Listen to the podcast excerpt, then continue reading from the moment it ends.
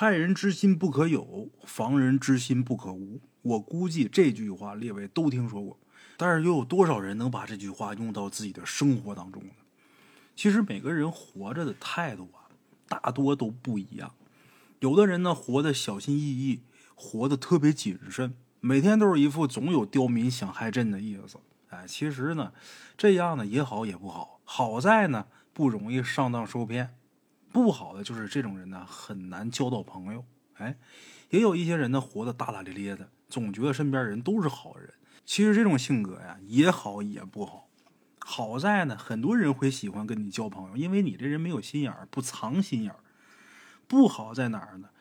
这些喜欢跟你交往的人里边，备不住就有哪个哪一天想要把你害了。嗯，害你的方法有很多，有的是明面跟你硬刚，有的是背地里边阴你，有的呢可能会用一些你看不见摸不着的方式置你于死地。哎，今天大圣就给大伙说一个用看不见摸不着的方式来害人的故事。哎有这么一位姓张的大哥，这张大哥他们家的儿子有一次在外面玩，无意中就带回来一个面团做的人偶。当时这个面团做的人偶啊都已经干巴了，这个面呢时间长了肯定干呢，表面呢都已经裂出很多口子了。张大哥看见孩子拿回来这么一个东西，随手呢就把这面团给掰开了。掰开之后啊，他就发现这个人偶的肚子里边塞着一张卷着的纸条。等他把这纸条打开的时候，张大哥吓出一身冷汗。为什么呢？因为这纸条上写着他们自己家孩子的生辰八字。哎，张大哥是农村人，平时呢神神鬼鬼的事儿呢也听了不少，对这一方面啊平时比较敏感。他当时就看出来了，这是有人给小孩扎了小人了，这是想要害我们家孩子。张大哥赶紧让小孩带着他到哪儿呢？到这个孩子发现人偶的那个地方去。什么地方呢？村里的一处古井。小孩指着井边的一块石板说：“啊，当时这人偶就压在这石板下边。”张大哥蹲下身子，仔细看了一看，发现这石板旁边啊有很多没有烧完的香头。看见这一幕，心里边发毛啊！这明显是一场害人的法术啊！可张大哥回头一想啊，自己家向来都是老实本分，不管说碰见什么事儿，都是能忍则忍，从来也不招惹事端。谁这么针对我们家呢？左思右想，实在想不明白，只好把脚底那些香头给抹平，然后回家了。回家以后，实在是放心不下，趁着天黑，张大哥躲在古井旁边，看看能不能发现什么。嘿。还真是老天爷开眼，大概夜里边十点左右，他就发现有个人举着手电筒，鬼鬼祟祟的来到了这古井旁边。这人到这之后，拿出三支香，点着之后插地上，把这三支香插成一排，而且一边插的时候，还一边往张大哥他们家看。为什么呢？他得让这三支香的方向刚好对着张大哥他们家。然后啊，这人跪在香前面，嘴里边开始不停的在嘟囔着什么。借着月光，张大哥仔细一看，发现这个人不是旁人，谁呢？自己的老邻居，老刘头。这老刘头七十多岁，长得干巴拉瞎的，走路的时候总是低着头、弯着腰、背着手。这老头有一个儿子，据说啊，他儿子在市里边当领导，平时呢很少回家。现在老两口带着孙子在乡下生活。按理说，这老头儿子在城里边当官你说孙子也有，到了这个岁数，正是颐养天年的岁数，正是享受天伦之乐的年纪。但是这老头啊，平时不消停，爱作妖，经常因为一些鸡毛蒜皮的事儿，跟同村的人呢闹矛盾。刚开始的时候，大伙还能忍让，毕竟老头那么大岁数了，而且还是一个村的，抬头不见低头见。可这老头啊，总是得理不饶人，而且。总他妈蹬鼻子上脸，动不动就拿自己的儿子说事儿，说自己儿子多么多么牛，谁也不怕之类的。哎，总说这些话，以至于后来啊，就没人搭理他了。至于这老刘头为什么要害张哥他们家啊？张大哥仔细回忆了一下，就觉得只有一件事能成为这老头害他们家的原因，什么呢？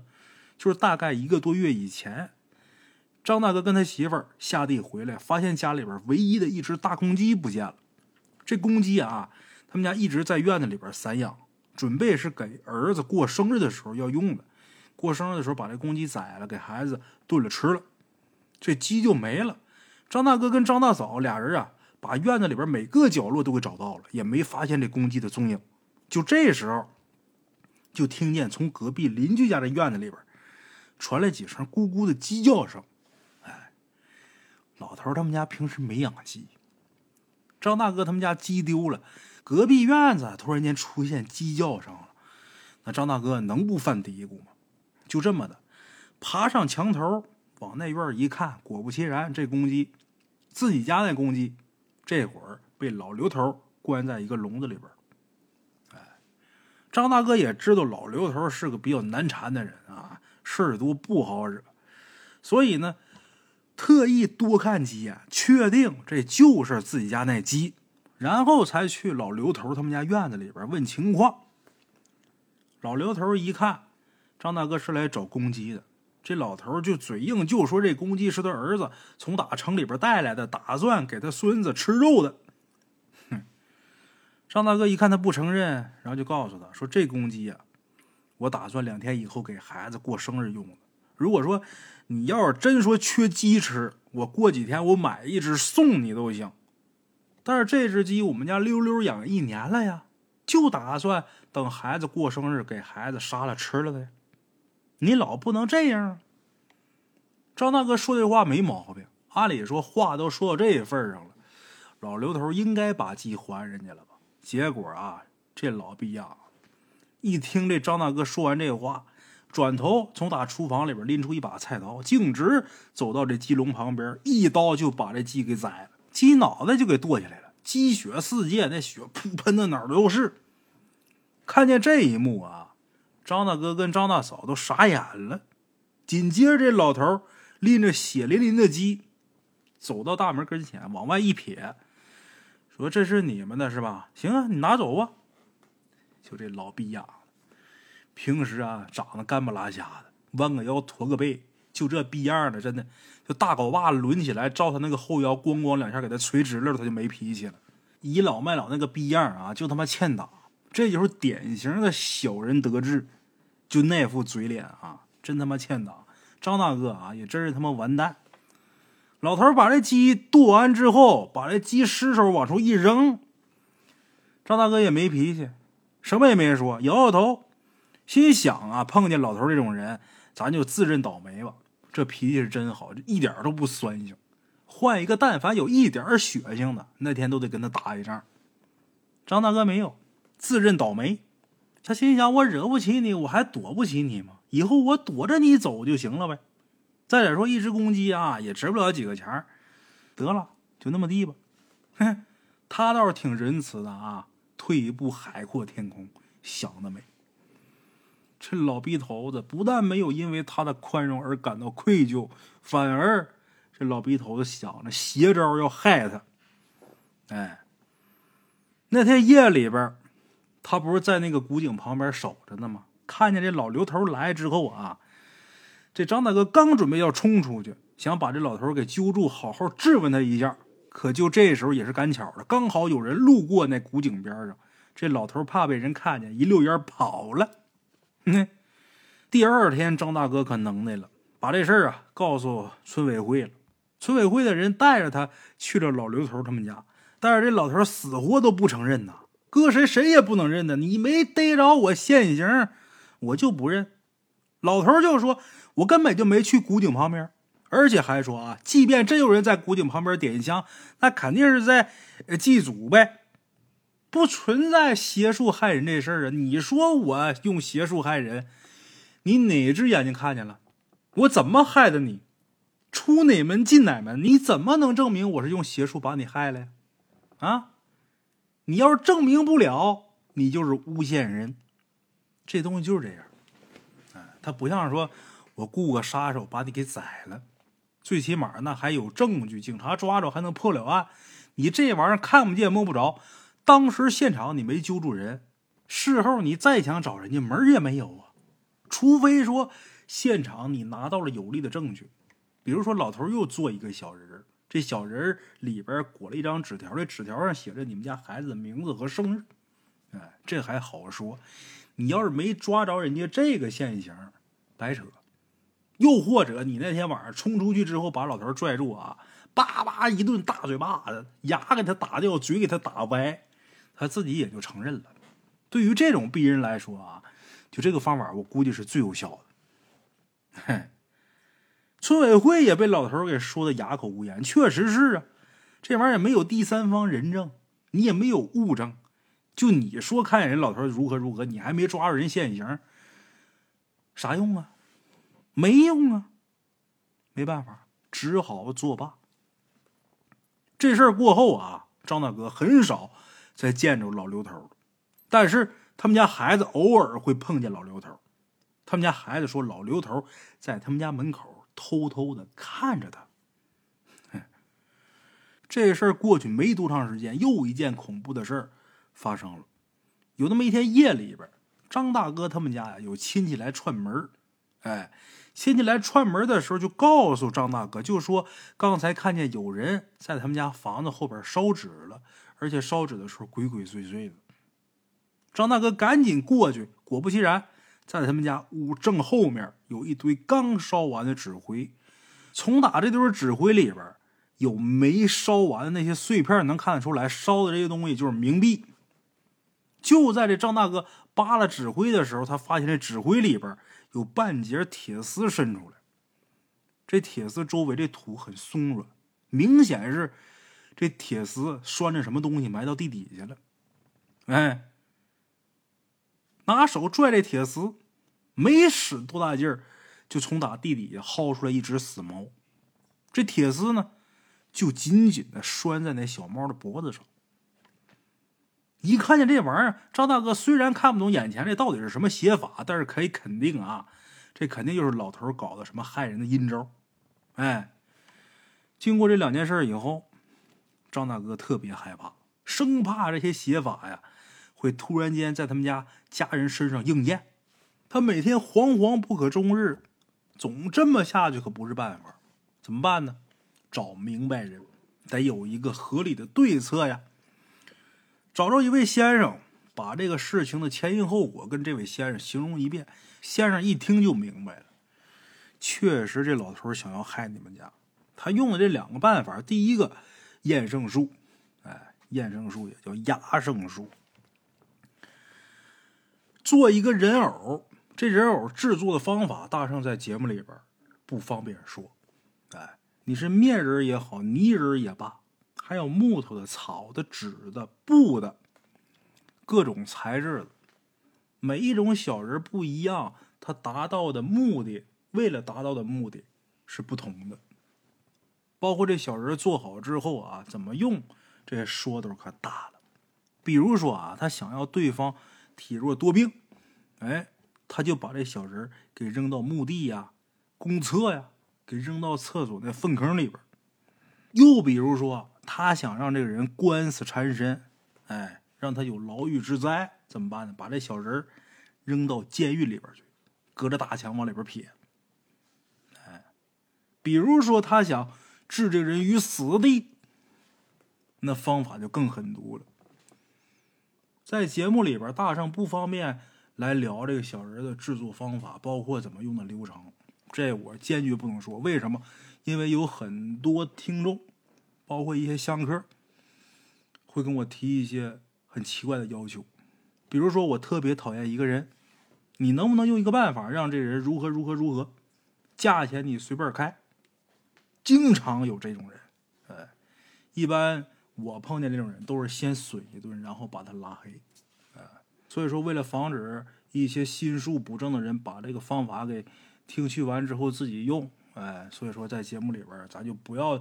给介绍那么详细了。其实，即便是我真的介绍那么详细的话，说白了，这个术也不是说谁都能施的。要没那两下子，那就把自己给弄了。这个词大伙都听说过，叫反施。哎，故事当中这老刘头用的第一种方法就是传说当中的验圣之法。第二种方法呢，也是一种邪术，它是利用猫的邪气。哎，猫啊，正邪阴阳，狗为正，猫为邪，狗为阳，猫为阴。哎，这个猫啊，在某些角度上来讲，是属于邪物。自古就有“猫来穷，狗来富”的这么一个说法。这猫死以后，把这猫的尸首埋在见不着光的地方，这就容易起殃灾。害人的这老刘头把这猫埋到张大哥他们家房子后边，这房子后边是见不着光的，这叫无耻阴地啊！过去讲这个盖房子后边都得有一块地，这块地叫无耻阴地。这块地呢，你盖房子就归你了，当然都在你的房号、房产的面积内。为什么？因为这块地种什么它也不爱长。见不着太阳，早上的时候啊，可能能见着点阳光，等到八九点钟的时候就看不着阳光，一直到下午太阳快落山的时候，也许能看见点房子一般正南正北的很少，一般都是面朝东南啊，东南偏一点或者西南偏一点，房子那么一挡，就有这么一块见不着光的地。哎，过去讲五尺阴地，就是指这块地。哎，这老刘头就在这五尺阴地。在那儿烧纸，然后把这个死猫的尸首就埋到这五尺阴地这个位置。他就想用这办法，让张大哥他们家家宅不宁，让家里边起灾殃。哎，更残忍的是，他用的是活猫活埋，因为这种方法能让这猫的怨气啊发挥到极致。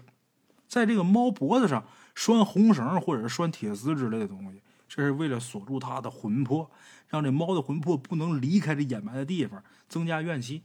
怨气越大，阴气越重，那家里边就会招来一些不好的东西。哎，张大哥找这师傅说完之后，把张大哥给听的也不知道是害怕还是生气，这牙直哆嗦，直打颤。片刻之后，张大哥问先生。那我该怎么办？这先生说：“嗨，这邪术害人呐，他也是有限制的。真正有大福报、大修为的人，这邪术害不了他。即便是被害，这邪术的威力也会大大削减。